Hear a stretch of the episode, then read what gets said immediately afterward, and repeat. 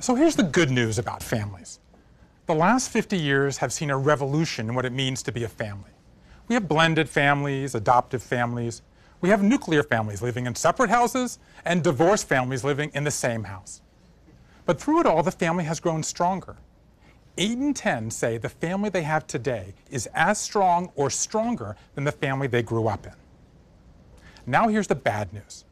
Nearly everyone is completely overwhelmed by the chaos of family life. Every parent I know, myself included, feels like we're constantly playing defense. Just when our kids stop teething, they start having tantrums. Just when they stop needing our help taking a bath, they need our help dealing with cyber stalking or bullying. And here's the worst news of all.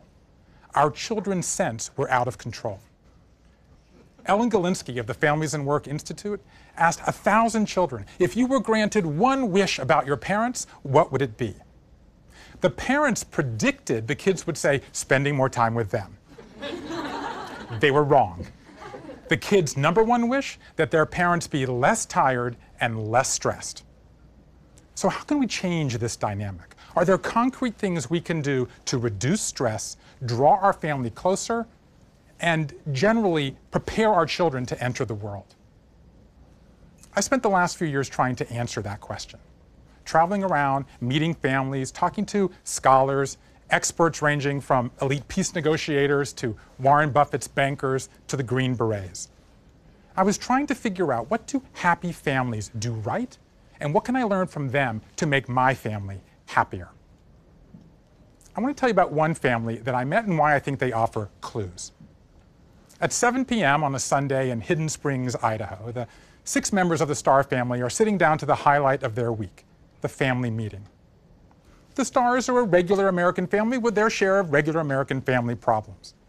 David is a software engineer. Eleanor takes care of their four children, ages 10 to 15.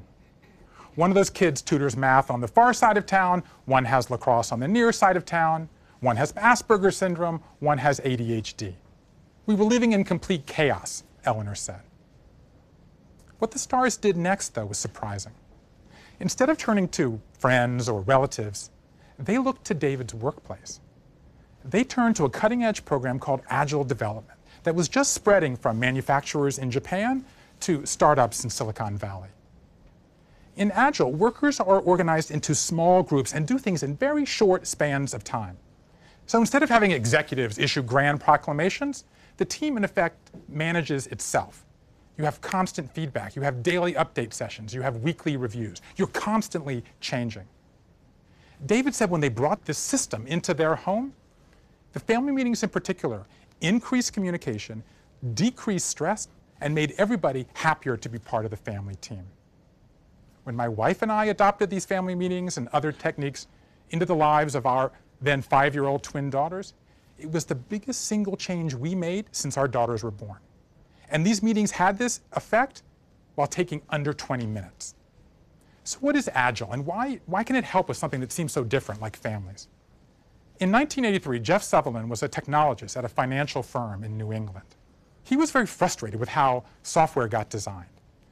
Companies followed the waterfall method, right, in which executives issued orders that slowly trickled down to programmers below, and no one had ever consulted the programmers.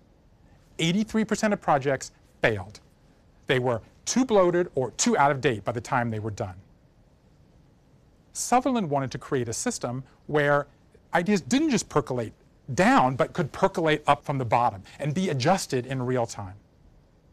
He read 30 years of Harvard Business Review before stumbling upon an article in 1986 called The New New Product Development Game. It said that the pace of business was quickening. And by the way, this was 1986.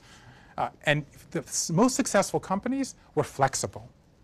It highlighted Toyota and Canon and likened their adaptable, tight knit teams to rugby scrums. As Sutherland told me, we got to that article and said, that's it. In Sutherland's system, companies don't use large, massive projects that take two years. They do things in small chunks. Nothing takes longer than two weeks. So instead of saying, you guys go off into that bunker and come back with a cell phone or a social network, you say, you go off and come up with one element, then bring it back. Let's talk about it. Let's adapt. You succeed or fail quickly. Today, Agile is used in 100 countries and it's sweeping into management suites. inevitably people began taking some of these techniques and applying it to their families. You had blogs pop up and some manuals were written. Even the Sutherland's told me that they had an agile Thanksgiving where you had one, one group of people working in the food, one setting the table, and one greeting visitors at the door. Sutherland said it was the best Thanksgiving ever. So let's take one problem that families face, crazy mornings, and talk about how Agile can help. A key plank is accountability. So teams use information radiators, these large boards in which everybody is accountable. So the Starrs, in adapting this to their home, created a morning checklist in which each child is expected to tick off chores. So in the morning I visited, Eleanor came downstairs, poured herself a cup of coffee, sat in a reclining chair.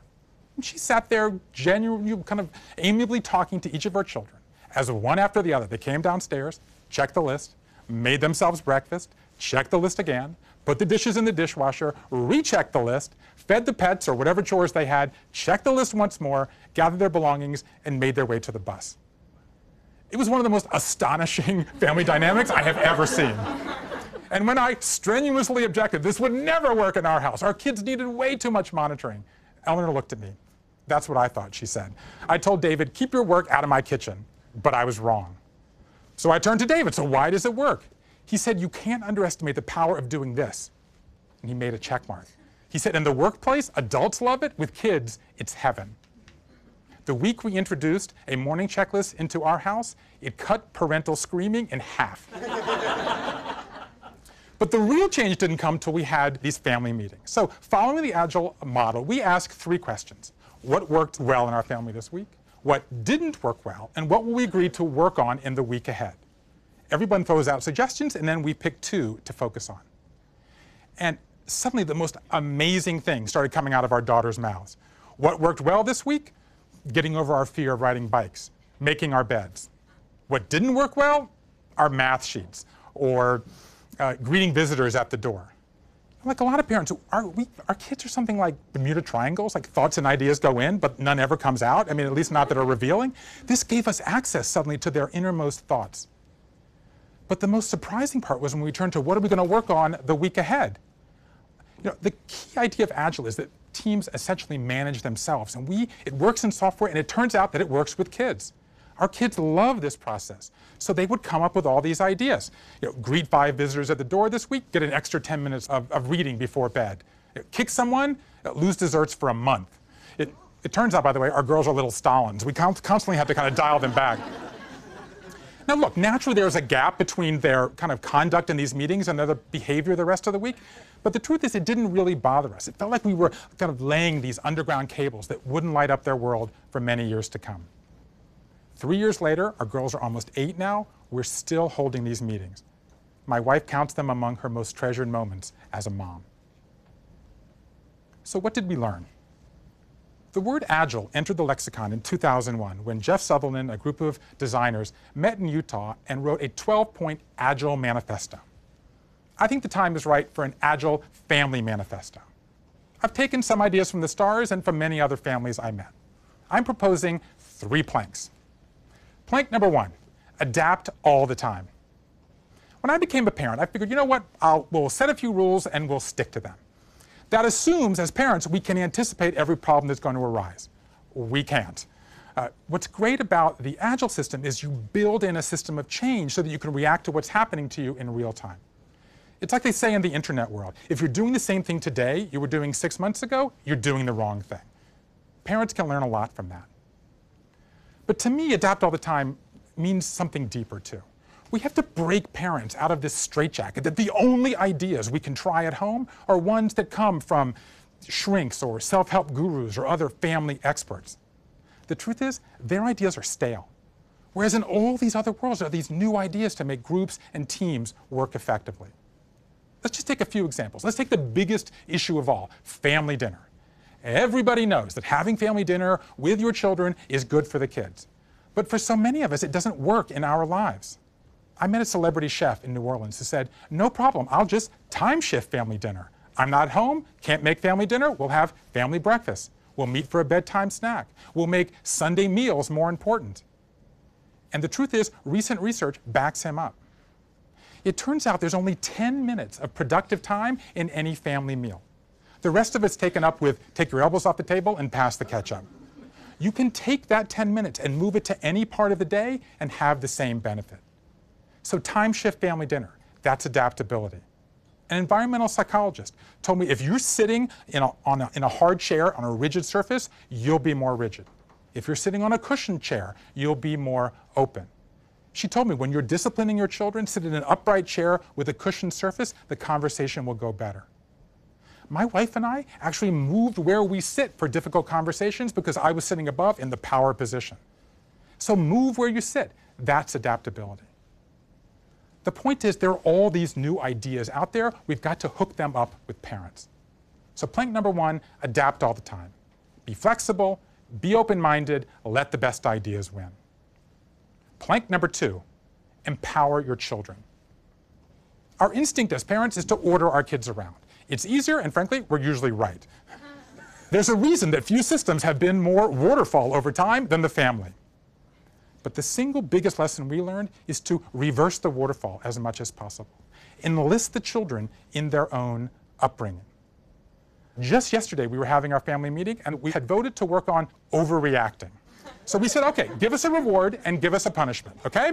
So one of my daughters threw out, you have you get five minutes of overreacting time all week. So we kind of liked that. But then her sister started working the system. She said, do I get one five minute overreaction or can I get 10 30 second overreactions? I love that. Spend the time however you want.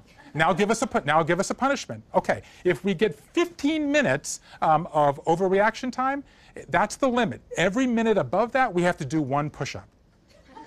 So you see, this, this is working. Now look, this system isn't lax. There's plenty of parental authority going on, but we're giving them practice becoming independent, which of course is our ultimate goal.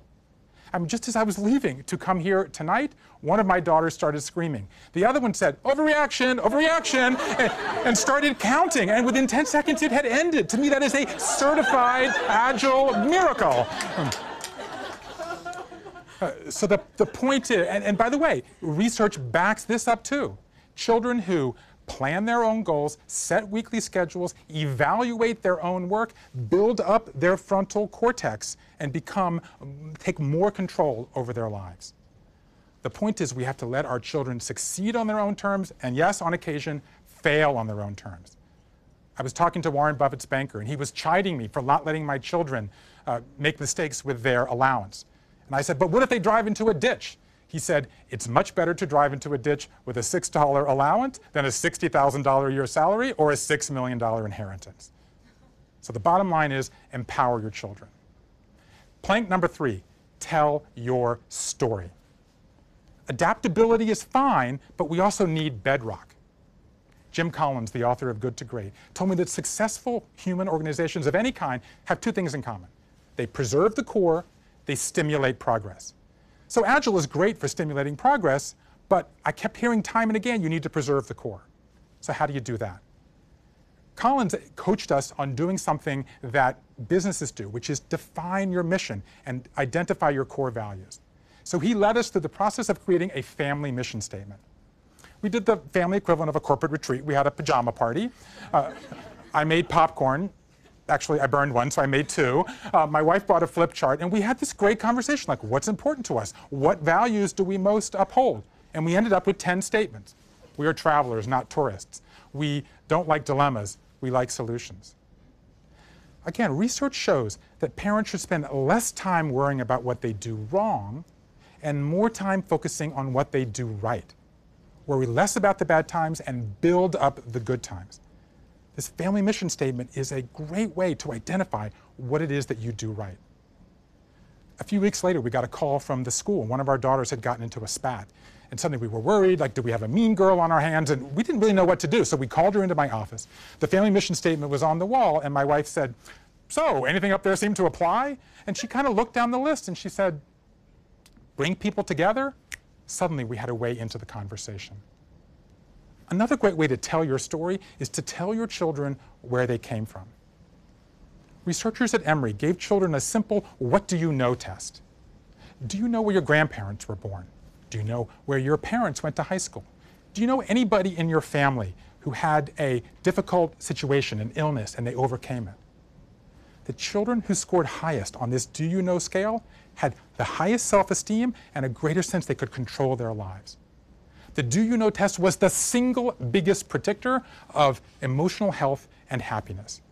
As the author of the study told me, children who have a sense of they're part of a larger narrative have greater self confidence. So, my final plank is tell your story.